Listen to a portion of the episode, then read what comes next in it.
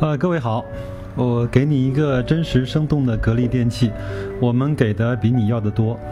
今天呢，我们来把格力电器的空调业务呢放在一边，我们来扒一扒那些格力所谓的不务正业的业务和董明珠那些呃看起来很多人说不靠谱的投资和扩张。那我们分成几个部分。那第一个部分呢，我们除了空调的业务之外，我们先来说它的小家电和手机。那这两个业务呢，应该是被所有人、被很多的人不看好的，因为手机有各种苹果、华为、小米啊、OPPO、vivo 啊，嗯，在小家电呢有苏泊尔、有美的，呃，那其实呢，从整个的业绩来说，格力的手机也并没有在市场上。打出一片天地，但是呢，我的理解是，手机的业务做成与做不成，真的就影响了格力的公司的生存吗？好像没有吧。而且，整个格力手机是完全用着自主的呃研制，自自主的组装。那也是用的自己的销售通路啊，最近呢才在京东和天猫上有一些销售，卖的好不好？我觉得这个不是那么的关键。那我我我从这个业务的背后看到了它强大的呃研发能力、呃组合能力，包括创新能力和生产能力。那这样的话，呃，它意味着。格力在这种精密的仪器和设备的制造上，其实已经比我们所想象的只是一家生产空调的背后的技术要强大的很多。那再来说一说小家电，小家电呢，我们都知道它有金鸿的冰箱和大松的那一系列的小家电。至少从我这几年不断的在采用呃大松的一些小家电，呃来看。呃，他的小家电做的其实是越来越好了。我也对比了，呃，金鸿的冰箱，我自己也有，呃，大松和格力的风扇和，呃，电热油汀和取暖器，呃，包括我也有格力的加湿器。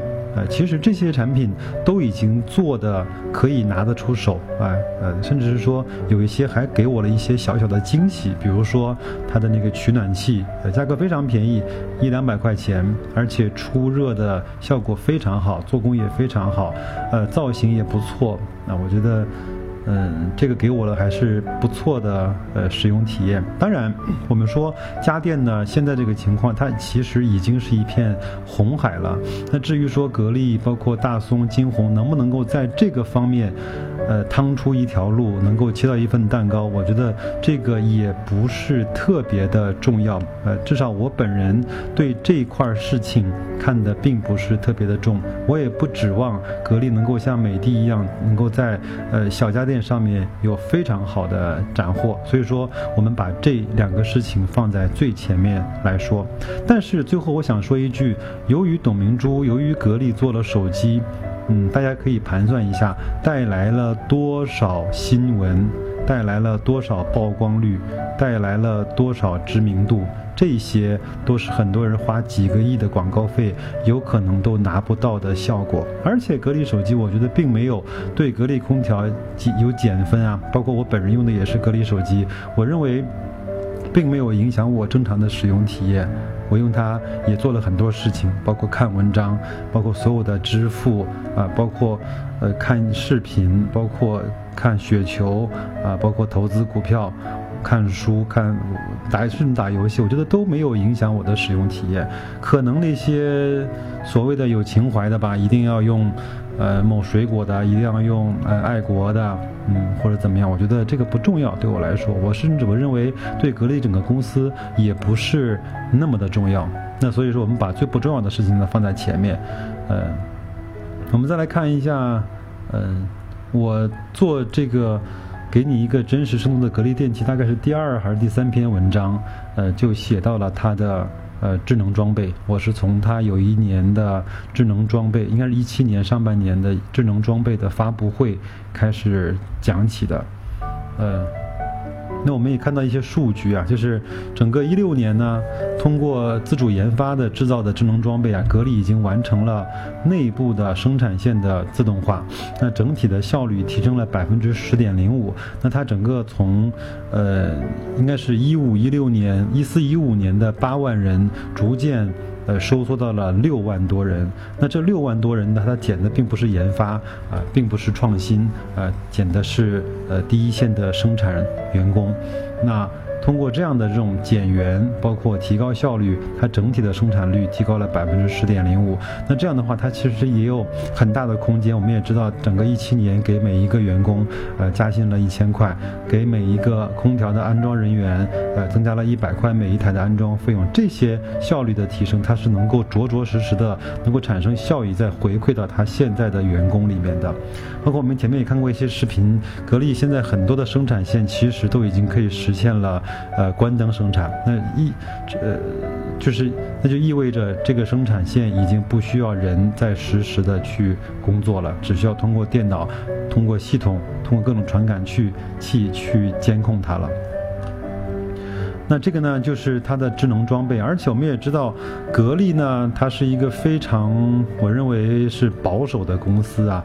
它更多的智能装备呢，包括一些机器人，都是在内部先做研发，先用到自己的呃自动的生产线上面去，然后慢慢的、慢慢的通过检验、通过试错、通过调整、通过磨合，再慢慢的输出给一些另外的企业。我们都知道。那个我们都知道，现在中国有一个非常知名的，呃，就是卫浴的企业叫九牧啊。九牧呢，应该是是格力是采用了格力的这种生产线，也是智能化的生产线的一家公司。包括有一次，我记得有一个活动，也是九牧的呃老板和董明珠一起站台去推广整个我们的智能制造。呃，这个方面呢，它其实和美的呢走的是两条。呃，两条路线，美的呢收购了库卡，当然它很快的有可能啊就有了这方面的经验和规模，但是它想消化这些所有的生产线，想消化这些所谓的核心技术，甚至是说想消化对德国库卡的这种管理上面的。成本啊，跟跟不适应，两个人要嗯排斥，包括两个人就像我们的器官一样，有器官排斥。那两个公司的文化，两个公司的管理风格，两个公司的核心竞争力，两个公司的目标是不是能够融合在一起？这个其实对美的来说也提出了比较大的呃就是要求。那格力呢？它更多的是我先做啊，做完呢我再说。当他说的时候，其实他已经在背后已经做了不少的事情了。包括在昨天格力电器官方的微信的推送上面，应该是有一个视频，大概九分多钟。呃，如果各位有兴趣呢，也可以到后台去看一看格力的格力电器的。官方的微信推送的一篇工业制造的一个视频，大概呃讲了它的四个生产基地分别生产的这种机器人啊、四轴啊的机器人，包括一些马舵的机器人，还有一些什么自动注塑啊，还有自动的这些东西，我觉得还是呃不错的。那这个我觉得，呃。其实我我我真的不得不说，那格力呢，其实是非常响应国家号召，也非常能够为自己找到更多的风口，找到更多的发展方向的这样的一个公司。包括整整个，呃，国家提出了呃“中国制造二零二五”这样的这样的一个口号和目标之后呢，那格力就非常快的把自己的宣传口号、把自己的定位就定义成了让世界爱上中国造。呃，这个呢，确实是也响应了国家号召，我相信也拿到了国家很多的支持，拿到了很多国家的这种扶持跟产业政策的这种优惠和呃待遇。那。这个呢，就是我讲的第二部分，就是它自主呃研发的智能装备。呃，那我们显然不能够把它当成一个跨界，显然不能够把它当做一个呃胡乱的投资。它是在自己的身上先去试用，那为自己提高了生产效率之后，把实打实能够产生效益提升的产品，逐渐的输送给同行业。我们也知道，前面应该是福耀玻璃的曹德旺也是带队。到格力去参观，呃，我觉得这个方面，呃，是不是能够擦出这方面的火花，也不知道。那我觉得另外，啊，董明珠也曾经到福建去跟曹德旺，应该是有一个节目，应该是中央二套。的一个对话的栏目。我觉得他们两个之间其实都是这种大型的制造的行业，而且呃，福耀整个在呃全球的汽车玻璃的占有率是非常非常高的，应该是我我我如果没有记错的话，应该是在百分之七十以上。那这样的话，两个非常好的优质的中国的企业，如果能走在一起，能够磨擦出更多的火花，这个也都是我们能够喜闻乐见的一些东西。那这就是呃第二个部分，就是呃格力的智能装备。那说完了智能制造、智能装备之后呢，我们再来看一下它的另外一个部分，就是精密的模具。那精密的模具公司呢，整个在全国拥有珠海、武汉，呃两大呃生产基地。那杭州。成都、天津、武汉四个规划产业园，以及武汉、合肥、芜湖、珠海等八大售后的服务基地，呃，拥有两千台国际领先的精密加工设备。那每每年呢，能够输出三千五百套精密模具的能力。值得一提的是呢，现在整个格力的精密模具公司呢，还先后签下了美国、德国、日本等多家国际知名厂商、汽车厂商的订单，进一步开拓了国际市场。呃，这个呢，我觉得也是它另外的一个优势啊之一啊。呃，那配套的那个精密模具呢，还有一个叫智能的。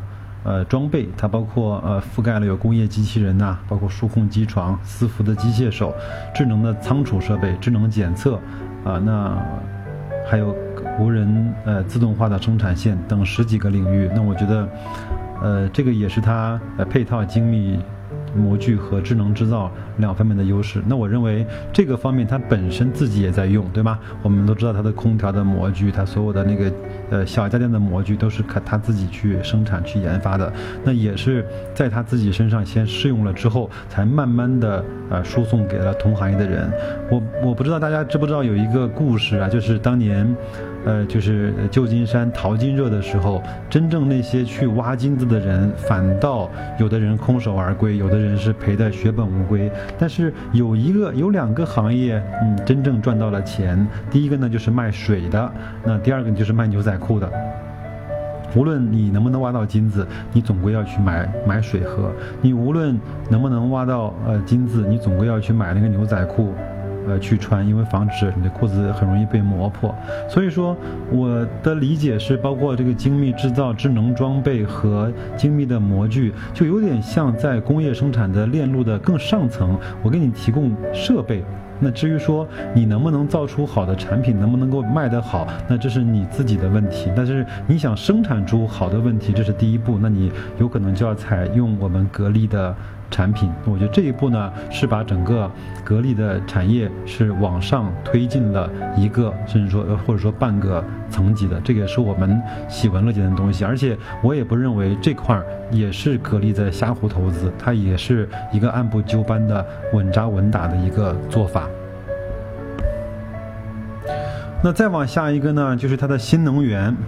呃，我们也都知道，前面我在大概几三四期之前的节目呢，呃，说了一个在德国的这种 IFA 的这种展会上，格力的这种局域能源互联网系统面向全球发布。那我也是用了一个呃，我们去迎接呃万亿市值这样的一个题目来去说明这项。呃，技术。那关于这个呢，我就不再呃多讲了，因为我觉得，呃，因为在这个行业做得好的呢，大概有两家公司，一家公司呢是美国的特斯拉，因为什么呢？因为整个它在呃。家里面如果是用电动汽车的话，它是一个非常大的耗电。那如果能够通过储能跟新能源的转换来去帮汽车充上很便宜的电，那这样的话就减轻了整个国家也好、家庭也好这上面的负担。那现在，呃，虽然说格力有很多传闻，它要它涉足汽车行业，包括董总董明珠也自己投资了银龙。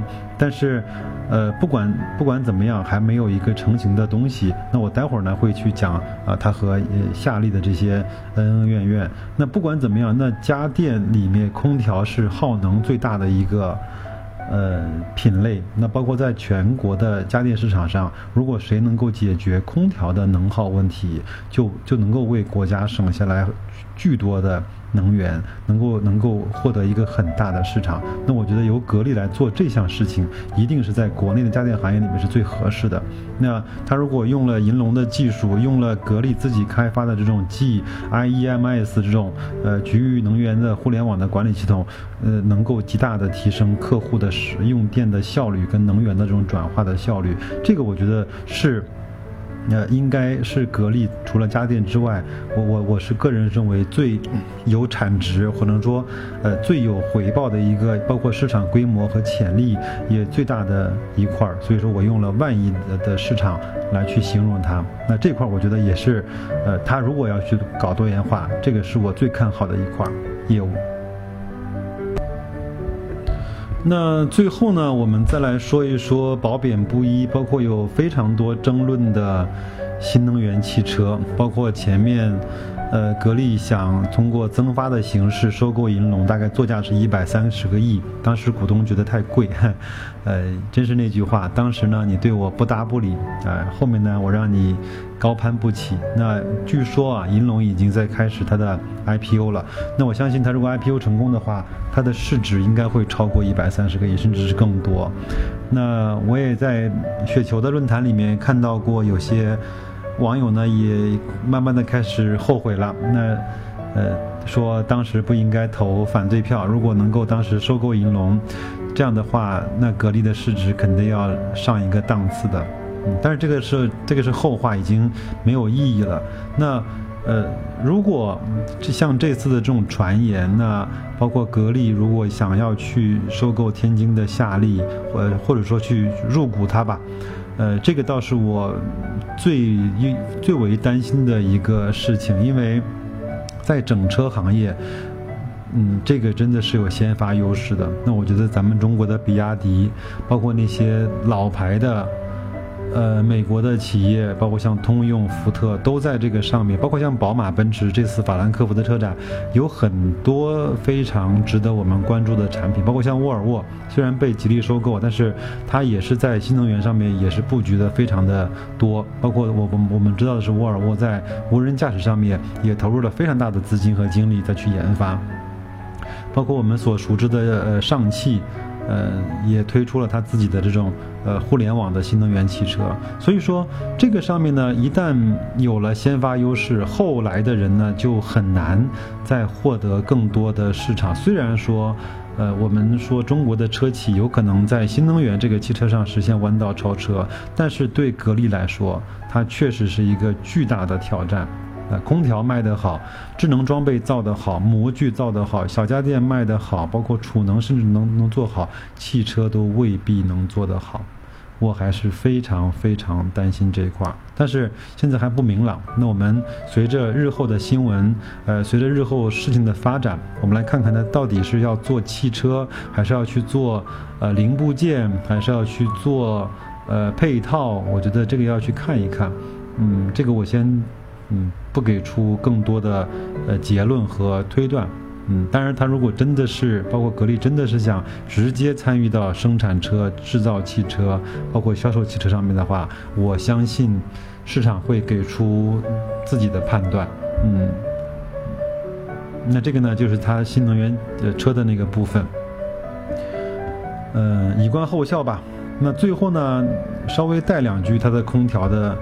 呃，主业啊，空调其实它的业绩是非常非常的好的。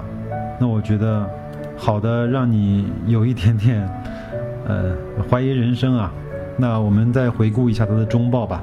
中报呢，就是一七年的中报，每股的收益呢十一点就一块五毛七，呃，净利率率呢是百分之十三点七四，这个是非常高的一个非常高的一个。呃，净利率了，呃，那其实呢，如果不考虑这些计提呀，包括一些汇兑的损失啊，格力的其实它空调的主营的盈利啊，在上半年已经快到翻倍了，所以说是非常好的一个业绩。那我们也稍微推测一下，整个一七年到了年底结束的时候，格力应该会可能会交出一个什么样的答卷呢？那。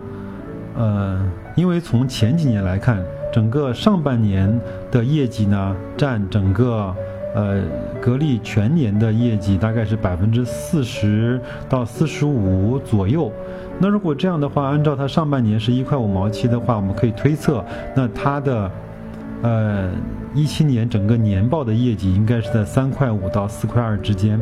那我们就取一个中值吧，三块七。那有可能整个今年它每一股的收益是三块。